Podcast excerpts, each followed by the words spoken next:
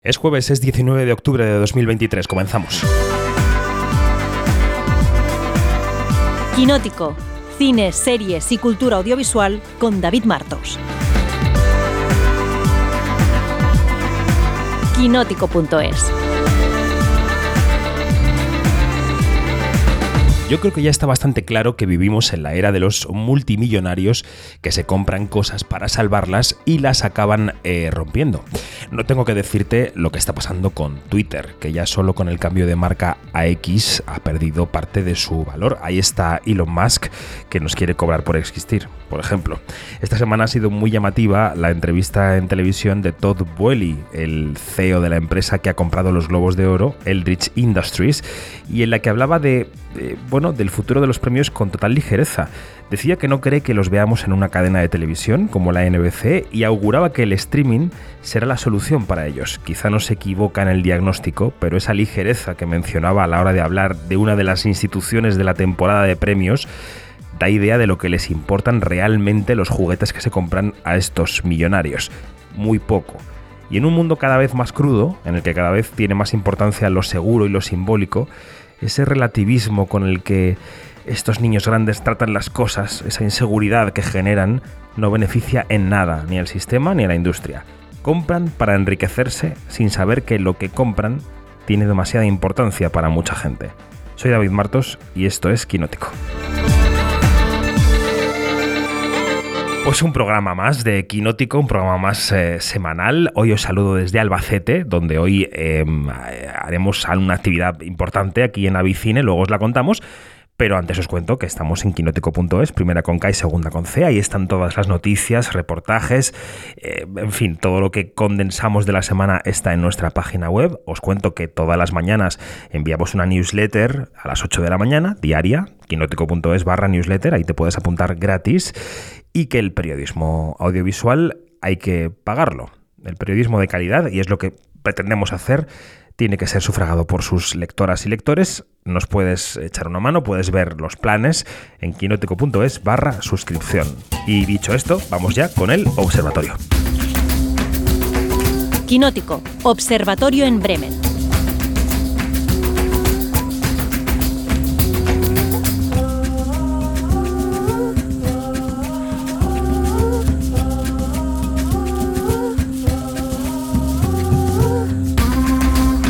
Pues comenzamos el observatorio una semana más sin Yanina Pérez Arias, a la que reconvendremos convenientemente en la Seminci, donde la veremos nada en un par de días. Pero voy a saludar a los que sí están.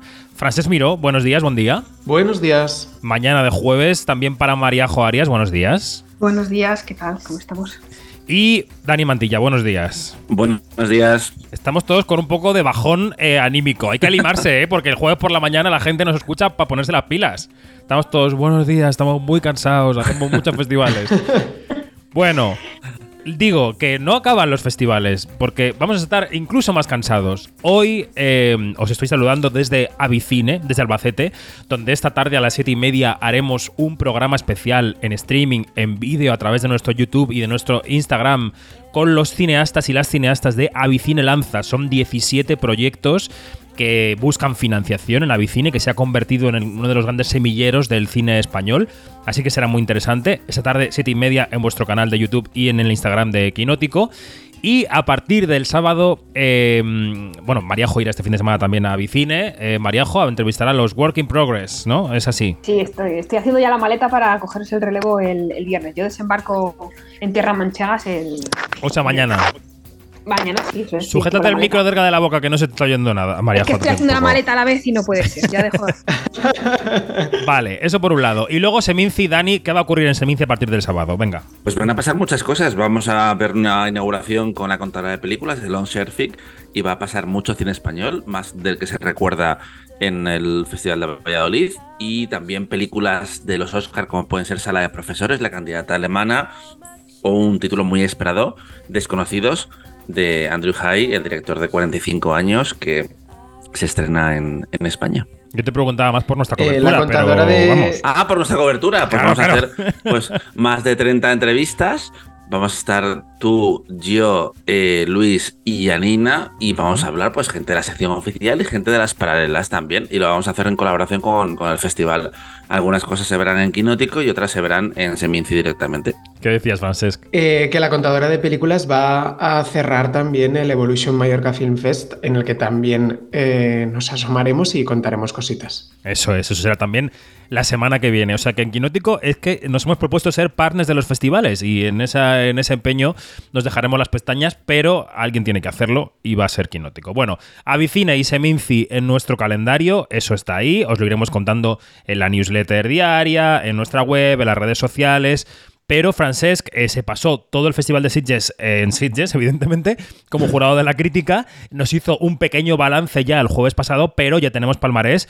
Yo no sé si has podido ver la ganadora, Francesc. ¿Qué te parece? ¿Te parece justa ganadora? Sí, sí, sí, porque estaba en sección oficial y tuve que verla por, por el jurado de la crítica. eh, así que tengo opiniones, tengo opiniones de casi todo el, el palmarés. Pues dale, dale. Eh, a mí me parece muy buena, muy buena película cuando acecha la, la maldad. Se me cae un poco en el tercer acto, pero considero que es un, un buen premio al mejor largometraje.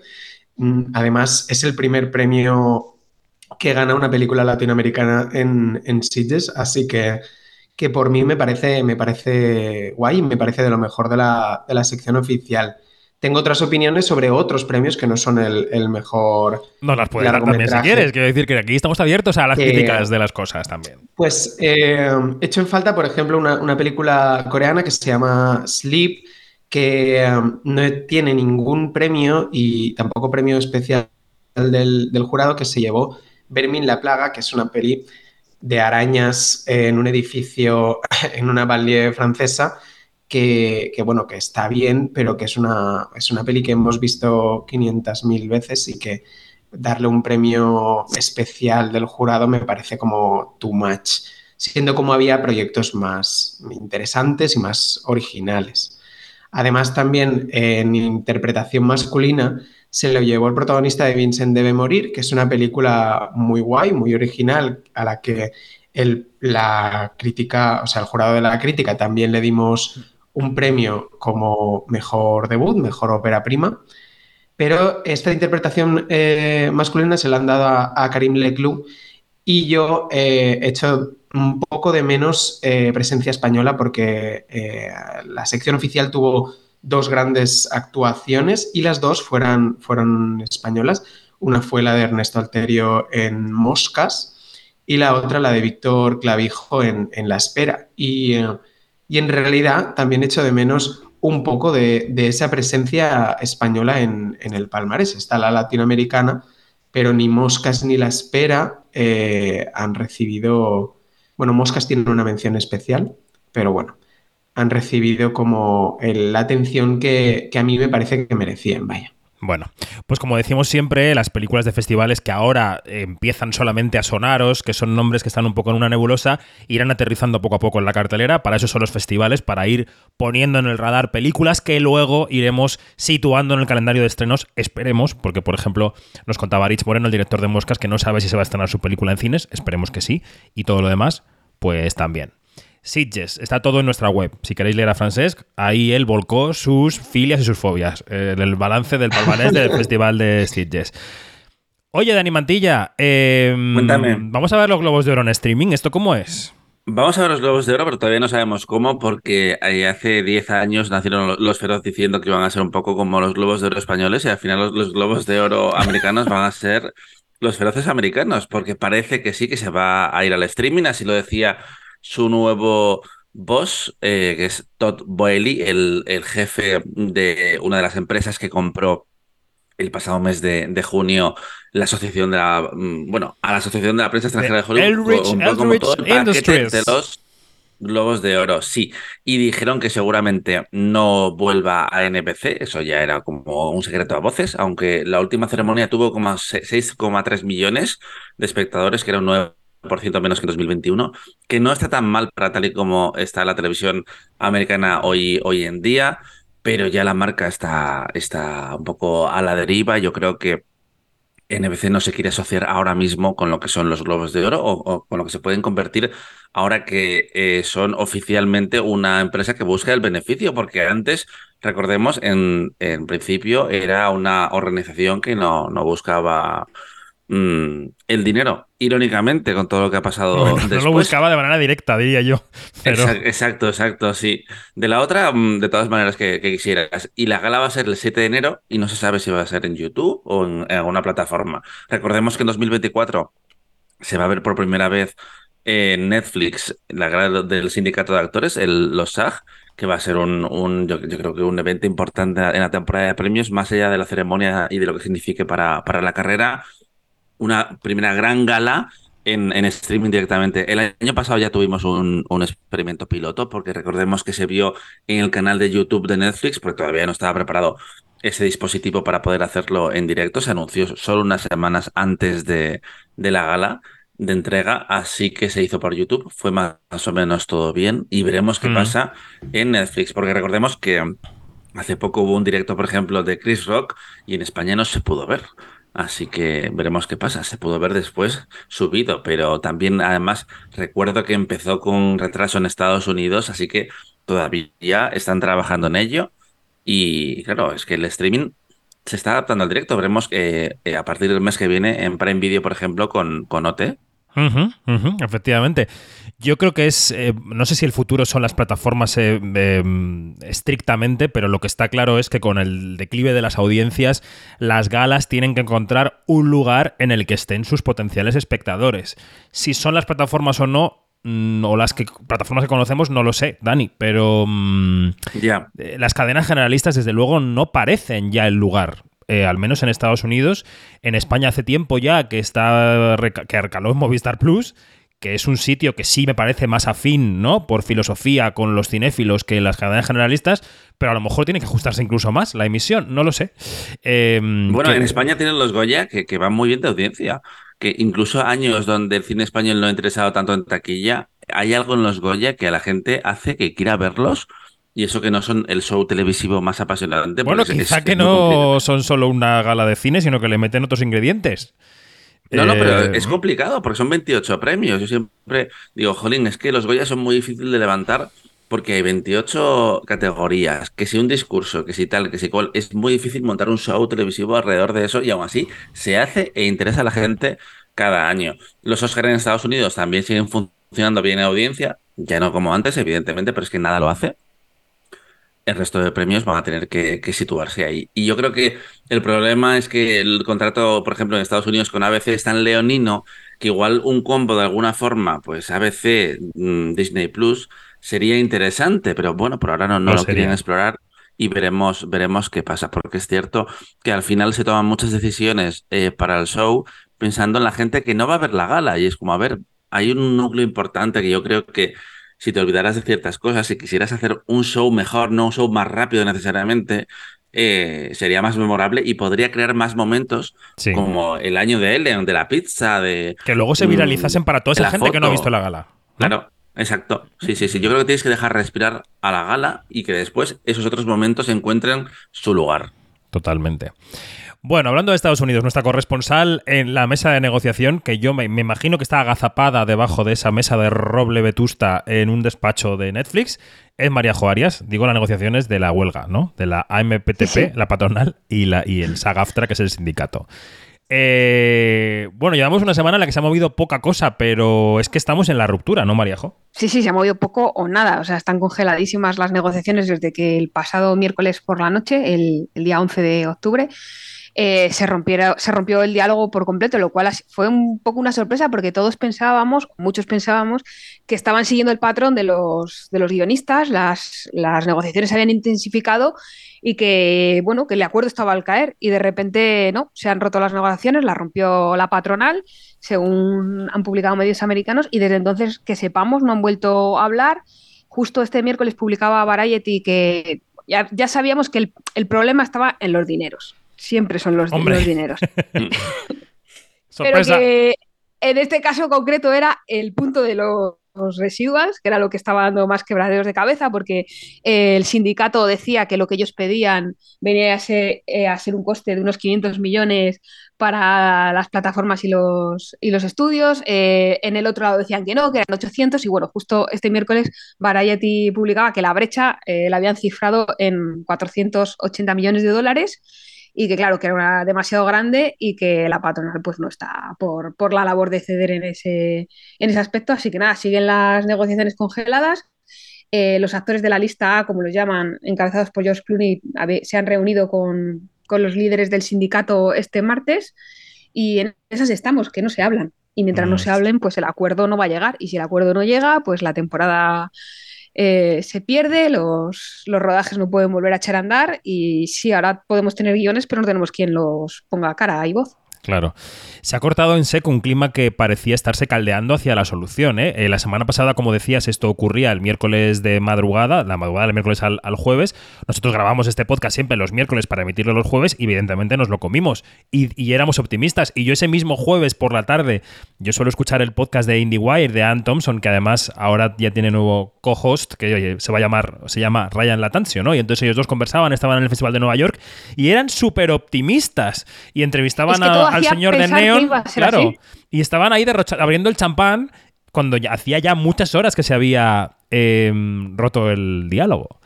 De hecho, en esa reunión que tuvieron el miércoles habían quedado para, o sea, eh, no sé si fue el miércoles o el martes, pero en la última reunión que tuvieron habían quedado se habían vuelto a citar, era, era, el patrón que estaban haciendo, era en plan de, acabamos eh, la reunión y nos citamos para este día y este día, iban dejando un día intermedio como para hablar de sus cosas entre ellos. y mm, estaban citados.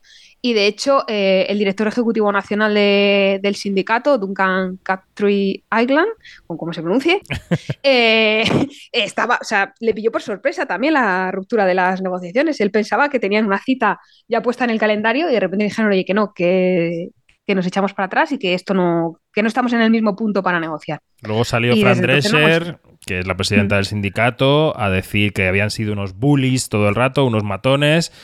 De ella dicen cosas los ejecutivos de las empresas que no sé cuántos son verdad o cuánto, son, cuánto es la tradicional luz de gas que se le hace a las mujeres en posiciones de poder, porque han dejado caer que es una loca directamente. O sea, lo han dicho en algunas entrevistas. Han dicho, esta mujer es inestable, un día dice una cosa, otro día dice otra cosa la táctica de, la patronal no está siendo muy limpia. También con los guionistas, eh, recordemos que filtraron la oferta y después los guionistas vinieron a decir lo mismo que han dicho los actores, que son un poco un... Matones. Que van con una táctica un poco sí, de, de, abusones y de matones y esto es lo que hay, son lentejas. Entonces, aquí ya cada uno elige la versión que quiere creerse, pero los antecedentes y la historia están de, de un lado más o menos claro. Pues lo seguiremos contando. A lo mejor cuando escuches este podcast, porque estamos nosotros en, eh, vivimos en un miércoles, aunque tú estés en un jueves o en adelante, a lo mejor ya han alcanzado un pacto y nos lo estamos comiendo, pero ojalá sea así. Si es por eso, yo. sería secreto, porque de momento anunciadas reuniones no hay. Así que si de repente deciden reunirse o se están reuniendo en secreto, no lo sabemos. María, yo tengo una pregunta para ti. desactualizado. Dale, Dani. A ver si me eh, decían que el 1 de octubre era como más o menos la fecha límite para salvar la temporada de Network. Rollo de si querían estrenar nuevos episodios, eh, más o menos se debía acabar ya la huelga porque si no era imposible ponerse a trabajar. Claro, los guionistas sí es cierto que ya están trabajando. Em, ese, ese margen que, se dice o, no, se ha vuelto a hablar al respecto porque como eh, los guiones ya se están escribiendo hay un poco más de maniobra. Pues no se está hablando mucho de eso y estamos ya a 19 hoy. Claro. O sea, casi tres semanas por encima del plazo. Luego vendrán las prisas, eh, los problemas de efectos especiales cuando los hay porque les meten prisa, en fin. Veremos en, qué, en qué queda esto. Pues sí, veremos en qué, en qué queda. Eh, antes de ir mm, con la taquilla, porque como hoy no tenemos a Luis que está de libranza, mm, se lo hemos encasquetado a Francesc. Ahora te pregunto, Francesc, por la taquilla, pero eh, publicaste el otro día, Dani, un artículo con cuáles van a ser las rivales de Bayona, ¿no? las posibles rivales de Bayona de cara al Oscar a la mejor película internacional.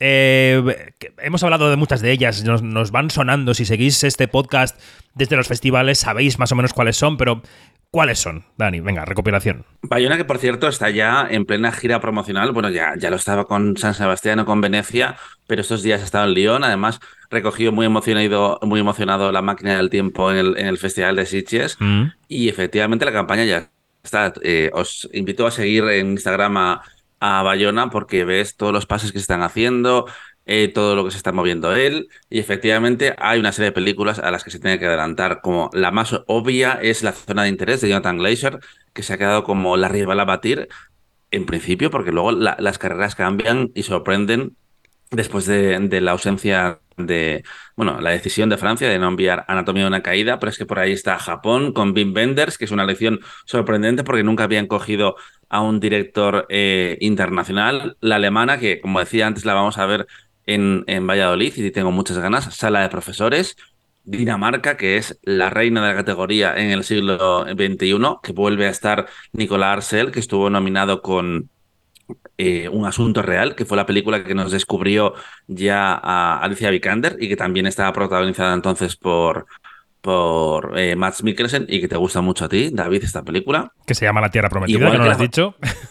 Exacto, La Tierra Prometida. Igual que A Fuego Lento, la película eh, francesa de, la, de la discordia, que yo creo que a pesar de todo va a estar en la conversación. Sí, va a estar, claro. Va a estar. Sí, eh, sí, sí, sí, a pesar de, que la gente nos rasgáramos las eh, vestiduras con lo de Justin Triet, es una película muy potente y que además una vez la ves, igual de primeras no te llama la atención, pero se te queda porque mm, lo que hace Tranjan Un es, es muy impresionante realmente y luego desde Chile, porque recordemos que no, nunca hay cinco películas europeas, ni debería haberlas, porque el cine internacional es mucho más rico que todo eso.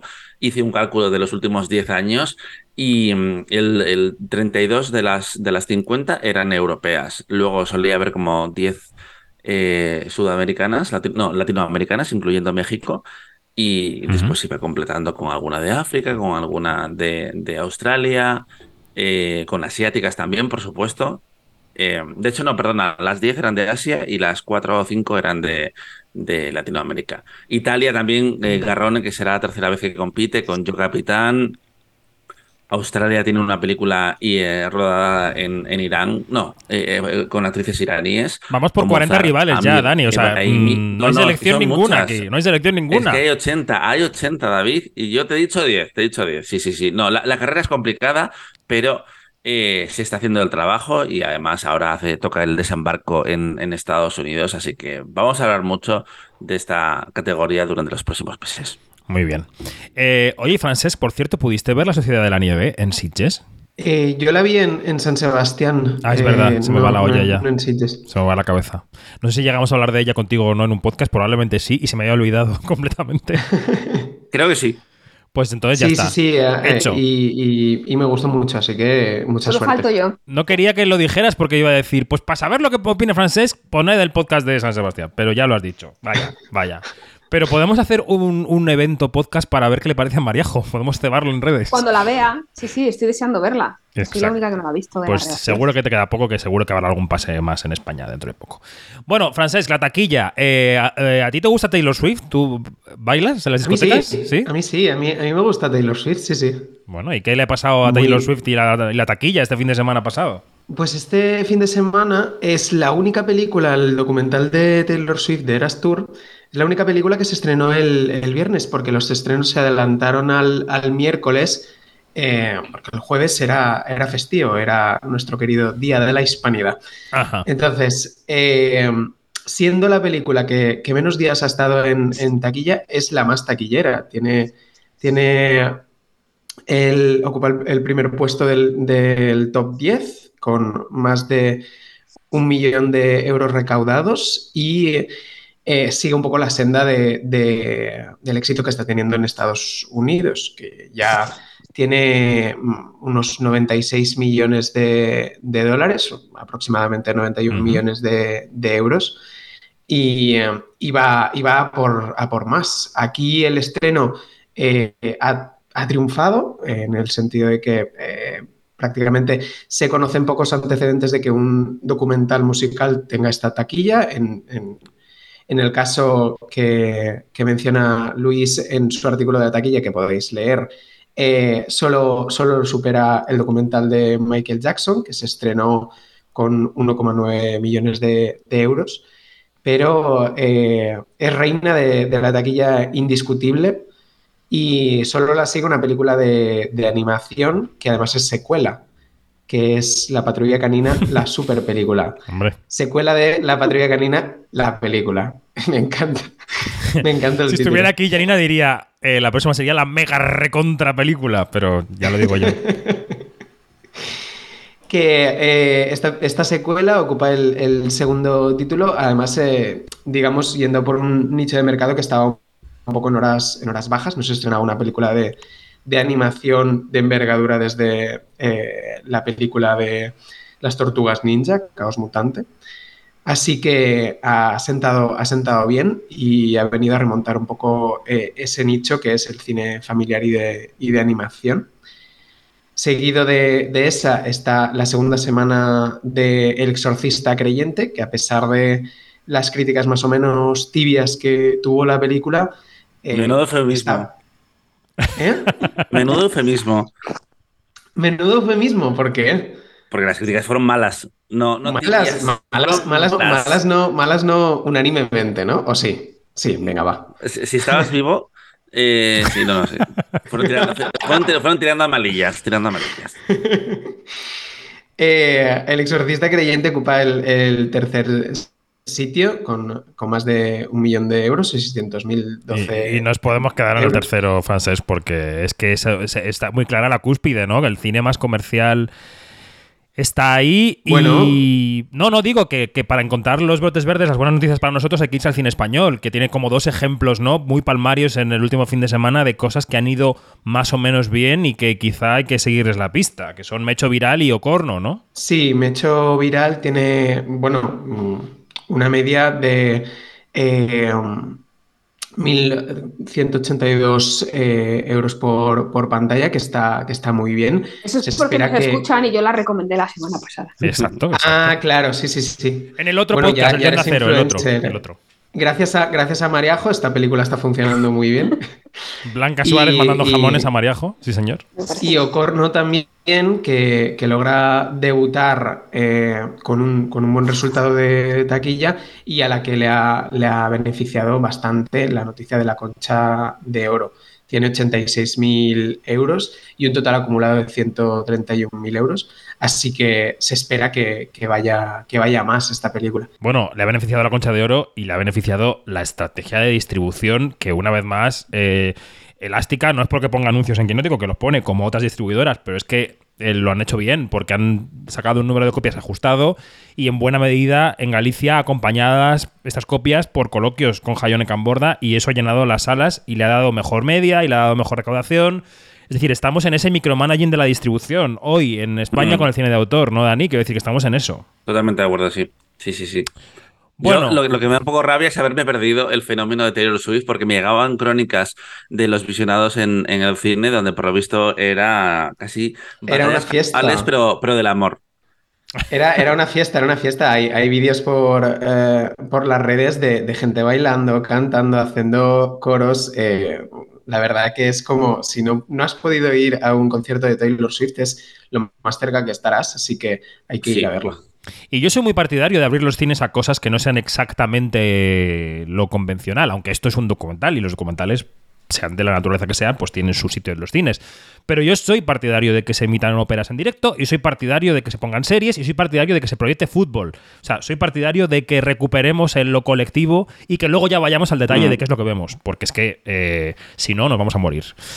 Hay que eh, recordar la experiencia en sala y ya está. Exactamente. Sí, sí. Bueno, Francesc, ¿y qué ha pasado con Sound of Freedom, y su, con Sound of Freedom que me trabo y su taquilla? Eh, ¿Qué ha pasado con ese sistema de vender y comprar entradas para otros? Pues este mágico sistema en el que eh, había salas en Estados Unidos con todas las entradas vendidas, pero cero espectadores físicos en, en las salas, aquí en España se ha, se ha aplicado, pero no parece haber afectado demasiado a las cifras de, taquilla. Se queda en, la cuarta posición del top 10 con 593.000 euros y me da la sensación de que el espectador la, ha percibido más como una película de, acción que acompañada de toda la historia, eh, digamos, eh, turbia que, tiene en, en Estados Unidos no sé si, si esa historia eh, convencerá al, al, público español para, para, ir a verla y no sé si tiene la misma, la misma pegada aquí,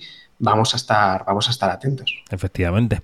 Bueno, antes de dar paso a una entrevista que hemos hecho con Nayo Animri y que ya movimos ayer en redes, eh, Maríajo ha sido una semana negra para el audiovisual. Ha muerto muchísima gente icónica, ¿no? Totalmente. Estoy aquí, eh, tomé notas para el In Memoriam porque me da miedo a olvidarme alguna, como pasa siempre con estos, con estos vídeos. Eh, pues un poco te hago resumen. Cuidado con Eh, el micro, que estás restregándolo por algún sitio. eh, estaba otra vez con la maleta, me has pillado. Eh, pues eh, el primero que, al que tuvimos que decir adiós esta semana fue a el crítico Carlos Pumares, que tenía 80 años, recordemos su programa Polvo de Estrellas. Después se nos fue eh, Pe- Piper Laurie, con 91 años, que es una actriz estadounidense que recordaréis por títulos como Carrie, Twin Peaks o El Buscavidas. Después Susan Somers, que estaba enferma de cáncer y que había prácticamente estaba retirada de la actuación desde 2001, que fue cuando anunció que estaba enferma y que igual recordaréis también por títulos míticos como Apartamento para tres o Paso a Paso. Y al último que dijimos adiós esta semana fue a otro no menos mítico, Jesús Guzmán, 97 años tenía, y mm, es que era el Braulio, el cartero Braulio de, Crónicas de un Pueblo, que yo creo que hayas visto no la serie, esa imagen eh, nos ha acompañado y luego también ha participado en otras comedias eh, históricas del cine español como Atracalastres, La Gran Familia, eh, Sor Citroën. Sor Citroën, por favor. Eh, la verdad es que ha sido una semana negra y todavía no ha acabado. Crucemos los, los dedos. A cualquier persona española le preguntan Jesús Guzmán, dudarán un poco. Pero dice usted el cartero de crónicas de un pueblo, verá lo que le dicen. Ahora, si volvieran a hacer, no, no trabajaría tanto porque de verdad es demasiado. Ustedes no saben lo que son 300 y pico de comedias, 155 películas, televisión, soy pionero de televisión de San Juan, de aquí y de San Juan de Puerto Rico, aquí en el 56, que empezó. No he dejado de trabajar he dejado de trabajar en mi vida. A mí me gusta mi profesión.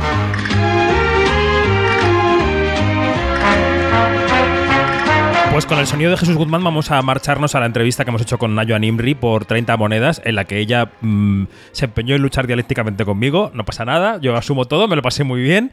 En el Parecía otro yo. podcast, efectivamente, en el otro podcast, el de Onda Cero, que tenéis también hoy disponible, el de los estrenos, hablaremos de 30 monedas. Así que aquí despedimos el observatorio del K383. Dani Mantilla, Francés Miró, María José Arias, gracias. Gracias. Hasta pronto. Hasta luego. Adiós. Y os dejamos con cómo suena 30 monedas y con Naya Y nuestra pelea. ¿Qué pasó aquel día de octubre en Pedraza? ¿Hubo un ritual satánico? ¿Qué pasó? Que os dio tanto miedo. Vergara, por primera vez me enfrento a alguien nuevo. Christian Barbro. The only way to know the exact date and time of the end of the world is to provoke it ourselves. Hai bisogno di me. Naya Nimri, ¿qué tal? ¿Cómo estás? Eh, pues muy bien. Midiendo el plano, te veo ahí mirando el combo para centrarte, ¿no? Sí, porque como lo que me toca hacer a mí eh, con Alex es de. Es como un ser bastante. de una flipada, de una especie de, de, de, de- de- de influencer de lo paranormal. eh, bastante flipada. Entonces, de repente, como verme aquí entre las- el eje del mal, por primera vez no soy la villana. Entonces me, me, me, me hace bastante ilusión. En Sitges comentábamos con el resto de los compañeros y compañeras del reparto de 30 monedas que Alex es una especie de niño grande que se enrabieta mucho cuando no le sale algo en un rodaje y se ilusiona mucho cuando sí le sale. ¿Compartes esa la definición? Eh, sí, totalmente. Eso es una bestia. O sea, va, va- se desenfada y, y se desenfada de la misma manera, pero siempre desde un sitio muy lúdico y muy de juego. O sea, en, en el de enfrente está. mm, No, no, no, no- o sea, no hay nada personal, es, es- es juego. Mm. Pero mucha energía impl- eh, implicada en el juego. O sea, juega a muerte. ¿Y eso como actriz a ti dónde te coloca? O sea, ¿tú eres una actriz a la que le gusta jugar así a muerte? Yo juego a muerte, pero yo no soy directora. Yo no dirijo a los demás. Yo juego sola. Con el resto de los actores. Pero es diferente cuando eres director. Cuando eres director, tu energía es la que contagia eh, al resto del equipo. Como actor, tú tienes tu parcela, o sea, no es lo mismo. Él es el rey. Estamos en su kingdom. Pero sí te gusta que haya un director que tenga ese tipo de energía. No, no, yo solamente quería entrar en su universo, como no es que me guste, es que nosotros lo llevábamos ansiando y yo y tenía ganas y él tenía ganas. Y casi puedo entrar en la primera, no pudo ser por agenda mía y consiguió meterme la segunda y eh, pues, si me hubiera puesto llevando una camilla hubiera ido igual. Porque ¿qué- ¿cómo definirías el universo creativo de Alex de la Iglesia? ¿Qué es para ti? Eh, bueno, es, es, es, mm, es cine fantástico, pero básicamente es, es donde el terreno eh, es el terreno de todo lo posible. O sea, todo puede suceder en, en su cine. Todo. Todo. Y, siempre tiene que ser desde un sitio de juego. Nunca puedes abandonar que si tú como persona tienes ganas de tomarte demasiado en serio, no vas, no vas a poder jugar. Entonces tienes que estar lo suficientemente suelto como para no tomarte demasiado en serio como actor ni como persona, pero a la vez llevar mucha, mucha implicación y mucho grado de energía. Es muy complicado, para mí era un reto muy grande que quería probar y me ha encantado estar rodeada de todos los actores que he estado porque eso ha sido eh, mi piedra angular, ha sido estar con, con Nuria, estar con Pepón, estar con Bódalo, que es sobre todo con el que me he enamorado directamente. Eh, hay, hay como tres niveles, ¿no? En la, en la creación de Alex hasta llegar al rodaje. Luego, evidentemente, hay procesos de pospo, pero está el nivel guion, luego están sus stories y luego está el propio rodaje, ¿no? Eh, ¿Se modificaba tu trabajo a medida que esas etapas iban llegando? Es decir, llega guion, llega story, hay que, hay que afrontarlo de otra manera, llega rodaje, hay que afrontarlo de otra manera. ¿Ibas cambiando tu manera de afrontar el personaje con cada etapa? Mm, em, él, yo creo que nunca me había llamado antes porque yo no estaba en el mismo sitio que estoy ahora, quiero decir a nivel energético, o sea, yo no estaba hacia afuera. Yo siempre he sido una actriz bastante, bastante metida hacia adentro, realmente no, no, no- no, había perdido la timidez. O sea, a mí me ha costado muchos años perder la timidez, era una persona bastante, muy tímida. O sea, solo tienes que tirar de, de, de ¿cómo se dice? De hemeroteca. De ¿no? hemeroteca. Sí, era muy complicado pillarme en una entrevista, era complicado para mí trabajar, o sea, era complicado para mí. Entonces, cuando eh, yo creo que recuerdo unos su- fotogramas que dije unas sandeces, salir tal cual, y en cuanto empezó a verme suelta ya le apeteció. Entonces tiene que ver con un, con un estado en el que yo me encontraba y tenía más que ver con eso, con que me adaptara estrictamente a su mundo. Luego, por otro lado, es un tipo que en, que en set vengo, vengo de estar haciendo vis a vis, la casa de vengo de estar haciendo producciones con mucha acción, eh, con jornadas intensísimas, con muchísima presión encima, o sea, vengo de guerra, vengo de la guerra, venía de la guerra, entonces no me resultó tan, tan heavy. Porque, porque he estado con directores muy duros, he trabajado siempre con el cuerpo y con, he trabajado acción, pero había una cosa que nunca había trabajado y era, te vuelvo a hacerlo desde lo, desde lo lúdico. El texto no se cambia, no se modifica, tú, tú dices el texto que ha escrito él y no cambian, no cambian una palabra, o sea, Ujú, quiero decir, pero luego tiene que sonar como medio verídico y casi cercano. Eh, aunque hagas una. Entonces hay que hacer como un trabajo previo que para otros actores que ya están acostumbrados a estar con él es sencillo, para mí fue complicado. O sea, para mí a priori no es, no es mi hábitat. Hay una cosa casi cos- costumbrista dentro de la, de la ciencia ficción, ¿no? Es una cosa, esa contradicción. Totalmente, joder, ¿cómo lo han llamado antes estos? Eh, eh, terror de. ¿Cómo era? De. de- de- bueno, de, de- pueblo, no, no me acuerdo ahora, pero sí, es totalmente costumbrista, exactamente. Incluso haciendo a una youtuber que no era la del pueblo, eh, bueno, eso, a una influencer de lo paranormal. Es que él ya le pone la palabra que tienes que utilizar, que es que realmente esa es la definición. O sea, una flipada. Tiene gracia tu personaje y además tu relación con Manuel Burke que personalmente yo cuando vea a Alex se lo diré, me gustaría que hubiera durado más capítulos porque Ya. me parece una gran A todos es pareja. una maravilla, sí, era una gran una pareja pareja. totalmente. Me he quedado enganchado en la idea de la timidez y calculo que siendo actriz y teniendo esa exposición pública como has tenido desde hace muchos años, no sé si calificarlo como tortura, pero has debido eh, pasarlo mal en esa contradicción entre mi trabajo consiste en estar ahí fuera y yo no quiero estar tan fuera. No, bueno, eh, yo no viví, o sea, yo he- ahora ya venía preparada cuando el momento de las redes, pero yo nada, nosotros nacimos inmóvil. Sí. Entonces, si me hubiera tocado mis 19 de entonces con el mundo de ahora, no hubiera podido. Literalmente, Lo tienes claro. es clarísimo. Lo puedo afrontar ahora. No hubiera podido. O sea, si el momento ciber de ahora, o sea, el momento, la aceleración, la- el nivel de exposición de ahora me hubiera tocado en mis 19, hubiera, no, no me hubiera dedicado a ser actriz directamente. Te lo puedo decir sin ningún tipo de duda. Es cierto que no solo a los actores y actrices, sino a cualquier adolescente. Cualquier adolescente hoy llega a la edad adulta de una manera distinta, con un cerebro distinto, porque ha nacido en un mundo con teléfono. Por eso te digo entonces. Eh, de ahora no lo sé. Eh, yo me he acostumbrado muy rápidamente a la tecnología y me, me adapto porque ya estaba haciendo discos de electrónica cuando... O sea, la tecnología me encanta. Siempre que me permita la privacidad. Porque la tecnología se puede utilizar para estar detrás y que no te vean delante. Digo, utilizada para impulsarte como, perso- como persona pública, eh, si eres ya más mayor y aprendes a sacarle rédito y entiendes de qué va, entonces es maravilloso, pero como no, lo- como no lo hayas entendido antes, que yo no lo hubiera entendido a los 19, igual a estos 19 de ahora sí, pero en estos 19 entonces no, lo hubiera llevado mal. Ese cambio del que hablas eh, ha venido de la mano de, de- de poder tener una cierta libertad de elección de cosas que quieres hacer. O sea, cuando has podido elegir de verdad es cuando has podido soltarte. Eh, eso suena como a privilegio. Puede serlo. No, no creo en eso, no creo en el privilegio. Y no me identifico con ningún privilegio. Lo mío, donde estoy y todo lo que tengo se debe única y exclusivamente a 24/7 de trabajo.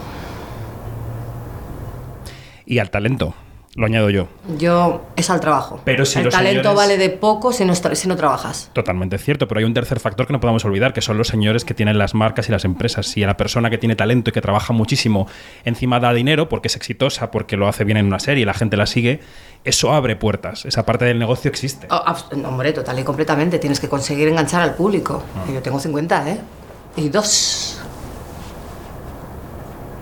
Para poder conseguir enganchar al público tienes que ingeniar, tienes que trabajar, ¿eh? Porque tienes que hacerlo entretenido. No puede ser una varas, Totalmente. puede ser una chapas y para eso tienes que darle al cerebro. Porque quiero dar una cosa con profundidad, que la gente le llegue y dar este, todo, todo esto que sé que puedo dar, porque no tengo tres dedos de frente, como lo hago de forma que se lo que se lo zampen. O sea, hay que darle al cerebro, hay que estar con un coach, hay que estudiarse el texto, hay que cambiar el físico, hay que, que hacer muchis, 24 horas de trabajo diarias. Bien, pero no le llamemos privilegio, llamémosle esa capacidad que tienes o que has conseguido. Bueno, se le llama Eso- trabajo, igual que Alex de la Iglesia, que cuánto trabaja, muchísimo trabajo. Total, pero a lo que voy es a que eso te permite decir, abro la puerta A, la B o la C, me ofrecen tres, elijo esta. Eso ahora puedes hacerlo. Mm, eh, es que no, Vale. No, lo siento, tío, no. No, no, no, pero lo que, tú- lo que tú sientas y lo que tú no, creas. No, no, no, no, no. No, no, no, no depende de eso porque te- no es, es que no tiene que ver con eso, no tiene que ver con... Yo siempre he elegido. Cuando no tenía para elegir, no tenía ni un duro en el banco y tal, y me ofrecían de repente una no sé cuánto, decía que no. Aunque no tuviera nada, siempre he elegido. Cuando no tenía nada, elegía también. No se puede elegir si no tienes, eso es mentira. Venga, y ahora que se me tiren encima. Pero como siempre estamos con estas dicotomías y con, esta, con este bla bla bla que es tan peñazo, tío. ¿Eres feliz en este esquema en el que estás, de trabajo y Yo de soy talento? súper feliz. Lo que pasa es que si me, si me preguntas te contesto. Claro. Y lo que, lo que no voy a hacer es que con las faltas de libertades tirarme al pozo de los, de los, de los cagaos de miedo y estar todo el fucking día diciendo, diciendo lo que hay que decir. Porque me parece un rollo, básicamente. Y porque si no, no eres artista. Quizá por eso enganchas, ¿no? Porque dices lo que quieres. No, no lo creo. Porque yo no doy, mis, no doy mis opiniones, ni me meto en política, ni me meto en religiones, ni me meto en casi nada. No, no tiene que ver con eso, pero sí que quizás se nota algo de conexión con una cierta honestidad. Mm, eh, creo que tiene más que ver con, con, con, como con una, o sea, con ponerle, o sea, yo, te- yo me intento explicar de la manera que me intento explicar e intento comunicarte lo más verídicamente mi sentir. Y cuando me intentas ajustar a una cosa que tú ves, intento desajustarte hasta el punto de poderme explicar con más exactitud. No porque esté en contra de nada, sino porque no me gusta ajustarme a las realidades que me marcan. Y hoy en día menos, que me parecen un coñazo. Bueno, yo no solo lo acepto, sino que me parece divertido. Y ya los compañeros me dicen que tenemos que terminar. Qué pena porque ahora podíamos pe- pelear. Pues depende de ti. Tú tienes el poder y la libertad. No, no, yo tengo cero poder. Yo no soy una actriz. Najwa, gracias por todo y suerte con todo.